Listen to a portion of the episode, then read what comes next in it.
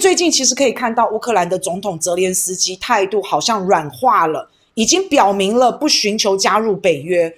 对乌克兰东边顿巴斯地区克里米亚问题，愿意跟俄罗斯谈，而且这个泽连斯基也讲了啊，不排除跟普京见面。所以你看到这个谈的层级越来越高，越来越高。现在突然之间看到好多国家的元首都打电话给普京，然后都希望为世界和平做一份努力，希望能够和谈，希望能够不要再打下去了，想要停战，想要当和事佬。可是各位，当和事佬有这么简单吗？美国是完全不希望俄乌停下来，最好一直打，一直打，一直打，给泽连斯基成立流亡政府，还要一直打。这就是为什么到现在为止都没有看到美国或是英国有任何的和平方案，有任何希望表示双方坐下来和谈的样子都没有。你反观法国、德国、印度，连土耳其、耶、以色列、中国也出来了，都表示希望和平，希望能够和谈。就唯独美国，他是挑事者，他是始作俑者，他没有任何和平计划。俄乌冲突要和谈，必须要有一个公正又有实力的大国来做调停，他要有公信力，这个事情才有回转的余地。美国一些西方国家，他用高高在上的姿态点名了中国大陆，你有责任呐。你要出来做些努力呀，中国！你跟俄罗斯的关系这么好，你要发挥一些影响力，好像这一切都是中国大陆挑起的一样哦。那有些国家他态度比较好，他还知道要拜托人家要有礼貌，像是乌克兰的外交部长就出来讲话了。乌克兰外长说：“中国，你现在一定要出面，因为你最有分量，你最有公信力，你说的话俄罗斯会听。”欧盟的外长也讲到，他说现在中国应该要出面来斡旋俄乌危机，这个国家非中国莫属。因为现在整个美国、整个欧洲都跟俄罗斯变成冲突的一方，而且都支持乌克兰，严厉的打压俄罗斯。所以现在不管是美国，不管是欧盟，他们都没有办法来扮演一个中立调停的角色，他们没办法亲自上阵。中国大陆作为一个世界大国、负责任的大国，应该要行使你的责任，出来斡旋。好，这些讲的都让你听起来至少还觉得，哎，我有分量。有一些人呢，是你要请中国大陆拜托啊，你好好讲话；有一些呢，是你明明是始作俑者，你还颐指气使，就不一样了啊。然后连学者都出来说话了，连耶鲁大学的学者都出来说了。他说：“现在只有一个人能够影响普丁，那就是习近平。中国现在能做的就是促成俄乌达成和平协议。中国大陆手上有这一张王牌，就看习近平愿不愿意把握这个机会了。”中国外长王毅也说过，中方愿意继续为劝和促谈发挥建设性作用，也愿意在需要的时候和国际社会一道展开必要的斡旋。在需要的时候，所以在需要的时候要和国际社会一起哦。那请问，到底现在是不是需要的时候？政治这潭水又深又浑浊，当和事佬是有风险的。中国跟俄罗斯很好，大家都知道，全面合作伙伴关系。中国出面，俄罗斯当然多少听一点。那中国和乌克兰的关系也不错，现在打到这样子，中国的物资。人道救援的一些物资也有送到乌克兰。其实中国跟乌克兰“一带一路”的合作，他们关系也是很好的。那再来，中国对于乌克兰、俄罗斯他们的核心利益，它并没有摄入太多，它也没有卷进去，所以中国确实比较超然，比较公正，大家比较愿意相信它。如果真的调停成功了，俄乌真的停火了。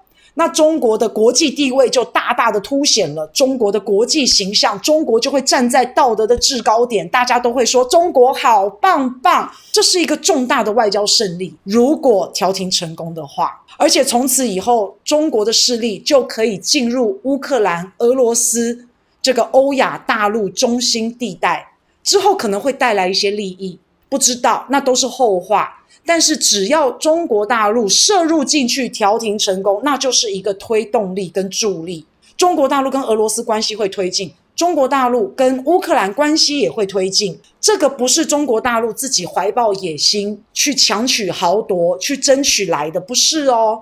这一切一切都是自然而然的发生。